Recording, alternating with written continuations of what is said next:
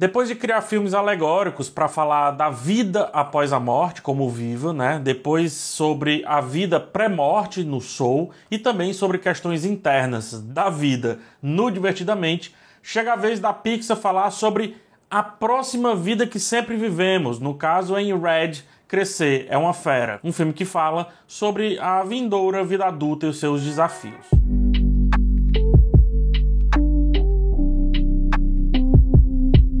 Red é dirigido e co-escrito por Domi Shi, que estreia em longas, torna-se a primeira mulher a dirigir sozinha uma animação da Pixar, após ter dirigido também o maravilhoso curta Bao, dono de um texto que fala sobre uma mãe entristecida por seu filho ter saído de casa para a vida adulta. Aqui em Red temos um pouco mais desse assunto, mas contado do ponto de vista da filha, a filha que enfrenta a puberdade, representada aqui por ela se tornar um grande panda vermelho gigante quando está com seus sentimentos aflorados.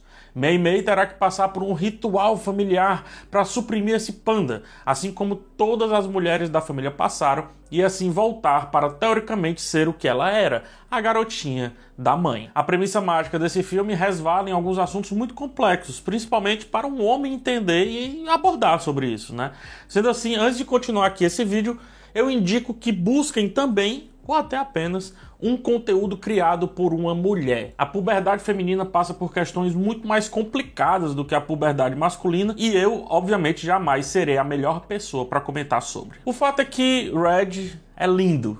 O texto e todos os subtextos são perfeitamente abordados pela narrativa. A cor vermelha realmente representa o ciclo menstrual que uma garota de 13 anos começa a conhecer.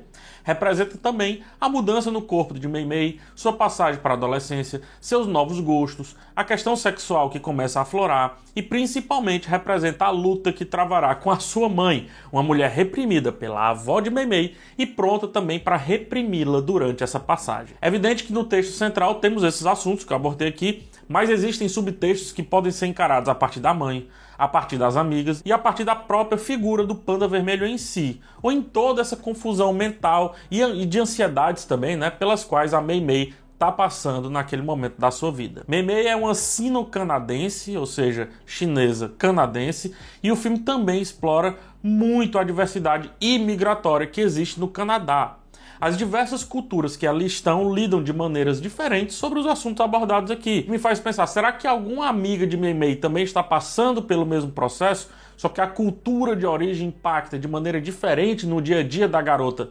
Sobre esse assunto em questão? Pode ser que sim, nada impede, né? Porém, como o objeto central aqui dessa história é uma família que tenta manter as tradições chinesas, pelo menos dentro do seu lar, e como isso nos é apresentado a partir de uma história baseando-se em uma garota que precisa criar o novo jeito da família de encarar a vida e de ter esse novo jeito aceito pela mãe, pelas tias e pela avó. Ou seja, Mei Mei é também a representação da afirmação daquela família em solo e cultura canadense. Uma família que tem a sua origem em outra terra, em outro povo, é óbvio, mas que também precisa construir esse novo Canadá, um Canadá que precisa dessa diversidade, que precisa de outros países para se formar enquanto é, nação, né? Não que não seja formado enquanto nação, mas se formar cada vez mais enquanto uma nação. Ao passo que Meimei representa a criação de raízes nessa nova terra, ela também representa a afirmação de que a terra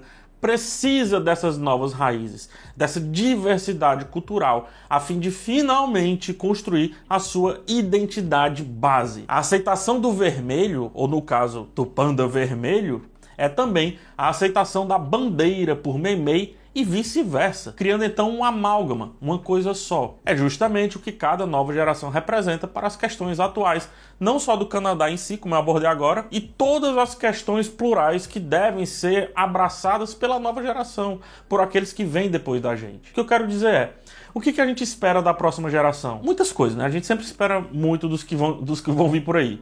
Mas a gente espera, no mínimo, um mundo melhor, não é essa a utopia, né? Então a gente espera o quê? Mais sensatez. Esperamos que o diferente seja aceito como igual. Esperamos que questões retrógradas não precisem mais ser pautas por terem sido finalmente incorporadas ao cotidiano comum e por aí vai, dentre vários outros temas. Meimei é esse novo que realmente precisa romper levemente com o anterior, ou seja, trilhar o seu caminho e aí também puxar esse antigo para esse novo caminho. E essa palavra puxar não foi escolhida por acaso, tá?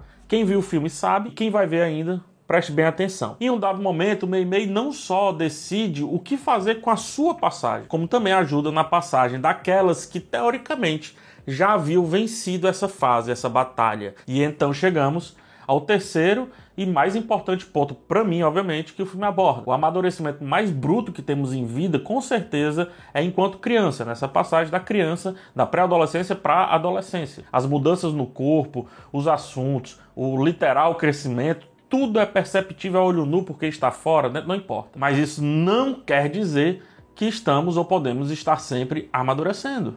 Nunca é tarde e nunca também é tão cedo assim para enfrentarmos novos traumas, nosso passado, questões que a sociedade e a sua pluralidade nos apresenta. Nunca é tão difícil encarar tudo que nos circunda, absorver o novo e daí amadurecer para uma constante melhor versão de nós mesmos. Viver uma vida reprimida é perder a melhor parte de viver, ou seja, crescer. Se na puberdade crescemos de maneira literal em questões físicas, né? Químicas também, digamos assim, no restante da vida, espera-se que continuemos crescendo em mente, em desejos, em ideias, em construções sociais, em questões amplamente metafísicas e por aí vai. E esse nosso crescimento não só nos faz animais sociáveis melhor, como também transforma a nossa sociedade em algo minimamente melhor para o que está por vir, né? Para aqueles que virão. Nunca é tarde para aceitarmos esse panda vermelho gigante que existe dentro da gente querendo sair o tempo inteiro, ou seja, nunca é tarde para aceitarmos nossa constante evolução, nossa nova versão, nossa humildade de entender que talvez o outro tenha algo mais interessante a nos oferecer do que nós mesmos a oferecer aos outros. A animação, né, a, a técnica de Red também aponta para essa pluralidade. Tem branco, preto, amarelo, vermelho, alto, baixo, gordo, magro, homem, mulher e tudo isso convivendo em uma história só, sem que as diferenças precisem passar do campo meramente estético.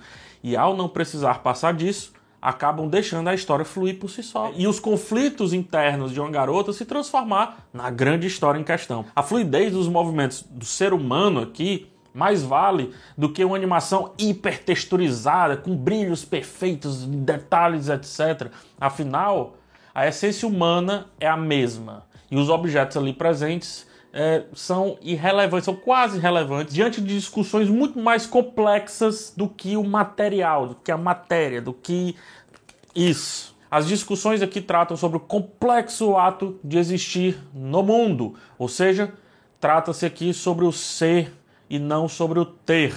Dessa forma, a animação foca muito mais na construção das pessoas e dos seus movimentos do que dos detalhes, das coisas, das pequenezas. Não é sobre isso e assim toda a luz para aquilo que realmente interessa. Red tem um terceiro ato extremamente impactante, cresce muito na hora certa, não precisa construir vilões ou antagonismos caricatos e arremata todos os assuntos deixados ao longo da história. Vai das mudanças do corpo, é, da mente da jovem, é, Mei Mei é a aceitação de uma bandeira e os ideais que serão construídos pela nova geração através dessa bandeira, a partir dessa bandeira e também independente dessa bandeira. A música cantada a várias vozes define que apesar do novo sempre existir, como diria Belchior, né? O novo sempre vem, ele também se torna muito mais